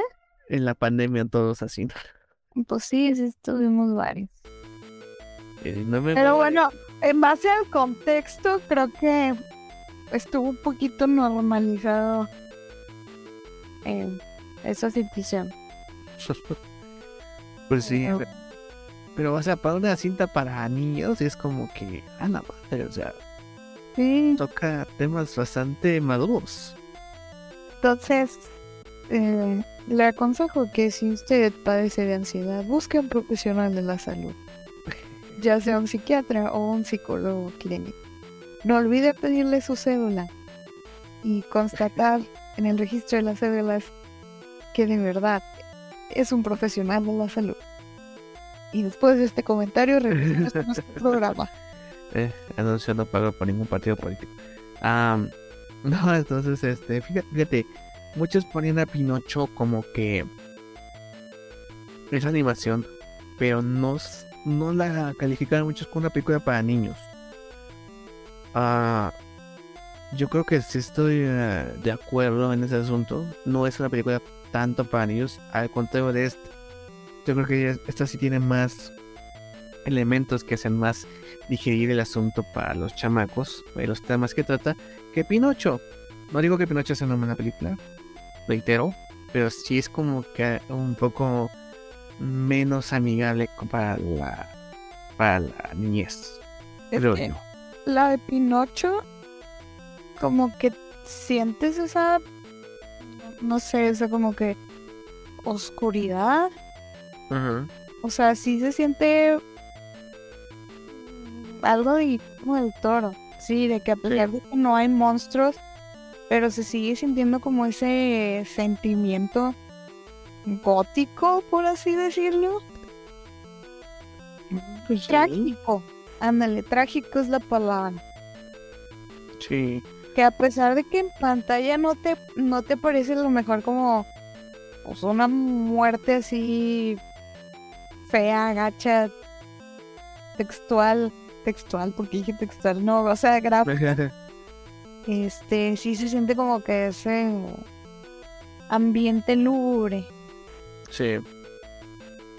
Sí, tienes razón. Porque sí, eh, de hecho, las, la elección de la muerte en Pinocho es mucho más amigable que la del lobo. Mucho más amena. Pero. Natural. Natural, pero sí es como más oscuro el asunto. Sí, como que. ah, no sé, pues está raro, porque si nos ponemos a analizar el asunto, la muerte de, Pinocho no es tan agresiva como la muerte acá del lobo feroz. Pero no sé, algo que hace Guillermo entonces que situaciones tan comunes no, comunes, eh, eh con la muerte. No, es el asunto de esas escenas, a pesar de que no son tan agresivas, sí es como algo que dices, "Ah, cabrón, se siente mucho más denso aquí de lo que debería sentirse. Y acá, no sé, es, es, es raro esas dos interpretaciones de la muerte. Es que yo, yo creo que se siente más eso, no tanto por el personaje de la muerte, sino por la- los personajes secundarios. Y si te fijas, eh, Pinocho es un personaje, lo voy a comparar con Perrito. O sea, muy inocente, muy tierno, muy, muy dulce o muy, muy curioso. Pero su contexto es muy... este, Trágico. deja de hacer esto y deja de ser lo otro y no sé Ah. qué. Y, y sientes también así como de, de, ay, güey, o sea, todo el mundo me está hablando gacho, todo el mundo me está hablando feo. Y, y se hace esa, esa tensión, ándale, esa tensión, ese sentimiento como lúgubre. Y acá en, bueno, en Pinocho se siente como que un ambiente de desesperanza ya para que al final de la película, con, no sé, con la revelación de... Revelación, sí, se dice así, Sí, es revelación. de revelarse, Sí, de revelar. De... Yo este, develo, tú develas. De espanza, Panzatura. espanzatura y del otro niño, que no me acuerdo cómo se llama, Carmichael, Sí. este, se siente, o sea, ahí, ahí como que se termina ese ambiente lúgubro- lúgubre, agresivo, tenso, y te da un ambiente de esperanza. Y más fantasioso. más fantasioso y más eh, como otra vez como que más inocente sí y acá en la película en el gato con botas a pesar de que hablamos del tema de la ansiedad nunca se siente Otra vez el micrófono. ¿Eh? Ah, es tu dedo. Está tapando el micrófono. Ya. ah, no se llama No, sí se oye, nada, es que se oye un poquito bajo. ah, bueno. Sí se oye. Entonces, en la película de, de del gato con botas, a pesar de que pues estamos hablando de la ansiedad, no se siente ese ambiente lúgubre o se siente el ambiente tenso. O sea, todo el tiempo está pues como que la esperanza, por así decir, o la inocencia. Y en la otra no, la otra es la inocencia en el mundo real. Y al final, pues sí, la esperanza de que ah, las cosas sí pueden ser mejor, no sé. Sí, es, es una buena explicación. Sí, co- concuerdo. Creo que sí es este. sí, sí es este una buena justificación. Y pero sí, yo, yo me quedo con el asunto de que creo que los las dos productos sí enseñan el asunto de la muerte como, como es, ¿no? O los aprendizajes que nos da la muerte. No algo malo, sino algo que va a suceder. Y este y que no es que parte de la vida. Ahora, obviamente, pues ahora sí que cada, cada película toma ca- caminos distintos. No estamos diciendo que una sea mejor que la otra. Bueno, bueno, sí. Ah, cada quien tiene su diferente propósito. Oye, pero también eso, o sea, justamente cuando el gato con botas acepta el hecho de que va a morir en algún momento de su vida, es cuando la muerte deja de perseguirlo. Porque ya está aceptando su propia muerte. O sea, de- el hecho, está aceptando el hecho de que va a morir en algún momento. Y ya no ve a la muerte como un enemigo. Ya lo ve como algo natural que va a pasar. Ahí está. Sí, y la muerte ya, ya ve el respeto que tiene el gato hacia él. O sea, sí, voy a enfrentarme a ti, pero Y sé que no tengo que ganar. Así como que sé qué va a pasar. Pero pues, si puedo, pues voy a, a vivir y a luchar lo que me reste de vida. Entonces, ok, feliz stick around. Lo dejé ir vivo. Eh, y pues hay esa situación de respeto entre los dos personajes que es muy western eso. O muy de las películas de Samurai. Ese asunto del honor entre dos personajes. Así como que, ok. El respeto, ya te dejo de chingar. Eh, así que vive tu vida así como que lo más feliz que puedas y pues ahí nos veremos en algún momento, ¿no? Que de hecho ya hay cómics o este fanarts sobre ese momento entre la muerte y el gato que dicen, ay, joder. Si fuera suficiente con la película, que hacen otra vez. Ay. Muy buenos cómics, la verdad. Pero este, sí, creo que la película la disfruté más que Pinocho. No digo que Pinocho sea mala, reitero, pero la disfruté más. Porque Pero es más ligero. sí. Sí, o sea, hay que decirlo. Sí, además el asunto de este salto que hacen de la primera a segunda parte, sí es como que acabaron. No, no lo esperabas, así como que, güey. No esperaba ese subidón de, de adrenalina, de acción, de animación, de mensaje. Y que vemos que el asunto del deseo se queda por otro lado, Jack Horner se queda pendejo. Y el asunto de que los dos, que los personajes obtuvieron lo que querían sin necesidad de magia. Nada es por propia, una decisión propia, ¿no? De que, Esto ok, fue muy mago de Oz. exactamente. Y muy de un cuento de que te enseña una moraleja al final, ¿no? Así como que, güey, no necesitabas magia para esto. La fuerza está en tu interior. O sea, Alcitos tuvo su familia perfecta, se le encontró el amor entre los ositos y besitos. Eh, Kikiti tuvo alguien con quien confiar, Gato acepta que a vivir su vida como es y tener una vida al lado de Kitty. Y el perrito tuvo una familia que fue lo mejor de la película. Por fin adoptaron. la adoptaron. Es una. Y es lo que te digo. No necesariamente la familia se va de papá y mamá. Digo yo, o de papá o mamá están estandarizados. Está bien. Pues me estoy volando a lo mejor. No sé. Pero hay un mensaje ahí que que yo veo de Ah, no es no es de mamá y papá, o sea, de eso contexto de Ale. No es como mamá y pa- papá, eh, ¿cómo se puede decir? De la misma especie o no sé. Sino puede ser mamá, papá, papá, papá, mamá, mamá, tío, tía, tío, tío, tía, no sé. O sea, el- la familia perfecta no existe. Si es una familia que se quiere, es una familia. Sean quien sean sus integrantes dentro de. Porque estamos hablando de dos familias improbables, de unos adopta- dos osos adoptando una humana, gatos adoptando un perro.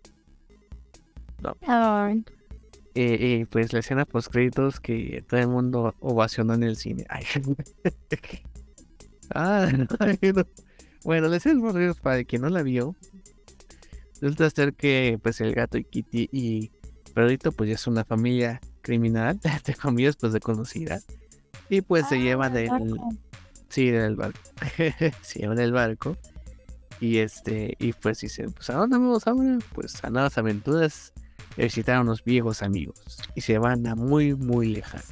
Este reino. La musiquita. Tirini. Eh, dicen que sí va a haber Shrek 5. Yo preferiría una gato con botas 3. Pero chingo a mi madre. Espérate, espérate, espérate, espérate, rebobino. Ujú. Eh, de hecho, sí hay una escena en los flashbacks del gato con botas que sí recuerda Sí. a Shrek y a Burro. sí, o sea, como que lo que pasó en Shrek. Y pasó. Sí, Pero sí es canon. sí es canon. O sea, como que eso fue, ya es mucho. Por ejemplo, la, la primera película no está claro pues, en qué lugar está, la verdad. O sea, porque es el, forajido. Lo conocemos en Shrek 2 como el caza de compensas. Eh, pero pues realmente si tienes, si ya tuviste sus aventuras con Shrek en la 3 y en la 4, donde pues ya es un aliado de, y Shrek pues ya lo quieren todos, ya no serías el más buscado, supongo yo. Entonces no sé qué pasó. Entonces, eh, la, esta dosis nos queda claro que es después de la 4 de Shrek. Quiero entender. Pero, pues te digo, es algo como. Es, es, es algo como las de X-Men. que no sabes en qué punto jugar mal la temporalidad. Pero, pues te de madre, ¿no? Digo que, ay, venga. Bueno, ya lo veremos en el futuro. El Shrek 5 nos dirán si sí. Qué pinche lugar. que, que si es canon o no es canon. Que si la varita mágica no tiene Jack Corner. Hay justificación de que se la quitan al. La hada cuando la. No sé si ya vieron que la hada era villana y se le embarcó a Hacienda y le quedaron sus cosas y este güey las compró, no sé. Madre Ay, ¿por qué me haces pensar en cosas? en cosas que no me, no me afectan en mi vida, pero voy a estar en la cama así. pensando toda la noche. Oye, es que. Una tesis de eso. No, no. Cuando el doctor le pregunta de que no tiene amigos y se queda así pensando, yo me quedé así como que, güey, ¿dónde está Shrek y burro? yo no les hablo, dice, no sé. También, fíjate, así te digo, con una película de X-Men. ¿Qué, qué, qué, carajo? O sea, es algo que pues te puedes a pensar así como, ¿qué pasó con los demás? Vemos que todavía tienen tenido relación con jengibre en algún momento, entonces, ¿qué? ¿Qué pasó? Sí, está, está raro, pero pues ya, ya hay que acabar. ya, estábamos explotando la cabeza de nuestros escuchas. Perdónenme, pero sí, este, ya será. ¿Qué vamos a quedar la duda? ¿En Shrek 5 o El gato con botas 3? ¿O en Burr o la gran película de Burr? Ya, ¿qué pasa antes primero? Justo el Salvador 2. no, debe ser una promocional de, de, la película que decía que, que está hablando Antonio Banderas, ¿no? Pues vamos con mi amigo que, que les va a decir por qué tienen que ver esa película. Y apareció Eugenio Derbez. Y fue la voz de burro. Así como que después se queda su mensaje. Ah, pues nos vemos en otra aventura de muy, muy lejano. Y dices. Ah, poco sí, puto. poco sí. Hombre. Entonces, eh, pues no sabemos. Ay, mi cabeza. Bueno, este, mis máximos sucesos. Ah, no. De una a. a 10 estrellas. Estrellas de deseos. O, cuernos de unicornio. Ah, cuernos y tartos. Este, le doy eh, nueve. Nueve. Sí, nueve, le doy un nueve. Sí, nueve, perfecto. No, sé por qué no leí el 10, pero nueve. Yo el 9-5. El 9.5, la pasé muy chingón. La vi dos veces, imagínate. sí, está muy cabrón. O sea, lo más sorprendente es el, el salto de calidad de la 1 a la 2. Que está, muy carijo. Entonces, sí, la verdad es una gran película. Si tienen oportunidad, toda, toda la alcanza a ver, todavía está en cartelera. Este, pero sí, la verdad, de hecho, ya la nominaron a los BAFTA, los Critics Choice Awards. Aunque va a ganar Pinocho, pero es una buena contendiente muy, reñido entre Pinocho, El gato con botas 2 y Turning Red. Sí. algo que quería comentar, que bueno que lo dijiste, y nada más para terminar. Algo injusto que estoy viendo es que están Gato con botas y Pinocho, ¿no? Y ya dicen que como que Turning Red es la culera. No es culera. No es culera, gente, no. Es una película es una gran película que tiene otra enseñanza que es necesaria para la, el público que va dirigido. Que a ti no te gusta es otro pedo. Pero la verdad, es, es esa película. O sea, creo que tiene una gran enseñanza sobre eh, el momento que vienen muchas eh, que pasan de la niñez a la adolescencia, de esos conflictos que tienen, de los cambios físicos, del asunto de, este, del asunto matriarcal que a veces está mal manejado por algunas familias Entonces, todos esos conflictos que están ahí están muy bien reflejados. O sea, y es una película que la dijimos aquí en su podcast de que si no la han escuchado, háganlo. Que es una gran película. O sea, no le quito el mérito por lo que nos presentan estas dos que también son buenas. O sea, creo que en cuestión de animación tuvimos un buen año eh, con estas tres películas. Y vamos a deducir las tres, es una gran año de animación por parte de Disney y Pixar, parte de Netflix y por parte de DreamWorks. Entonces, la verdad son, la verdad, Turning Red está en, están, las tres están en el mismo pollo, tienen mensajes diferentes, estilos de animación diferentes, pero las tres son buenas. Igual las tres pues hablan temas muy, muy emocionales y muy ad hoc a nuestros tiempos. y pues, no mames, yo estuve obsesionada por, por Near Red demasiado. Obvio, amo esa película. Este, y pues sí, las tres son películas muy buenas, las tres tienen muy buenos contendientes entre sí. Pero pues no nos hagamos, háganme la de Guillermo del Toro. La neta, el de stop motion está muy. Pasaron 15 años, no mames. ah, nada más acuérdense del burrito y el hamster. Entonces, bueno, eh, me pueden seguir en arroba Marta Maximov y Miss Maximov en Facebook.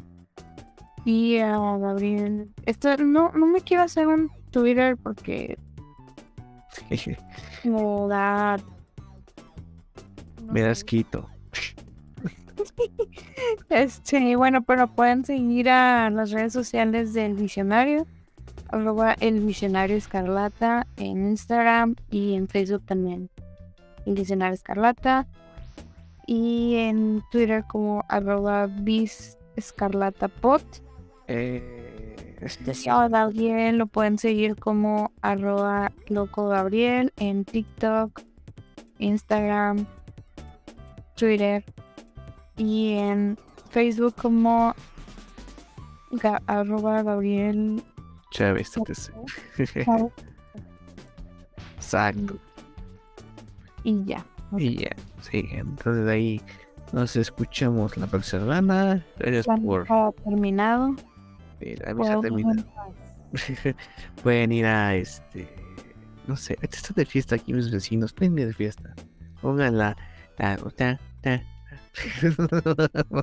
no sé qué chido. Ay, bueno, pero gente. Ah, de Shrek. la música de Shrek.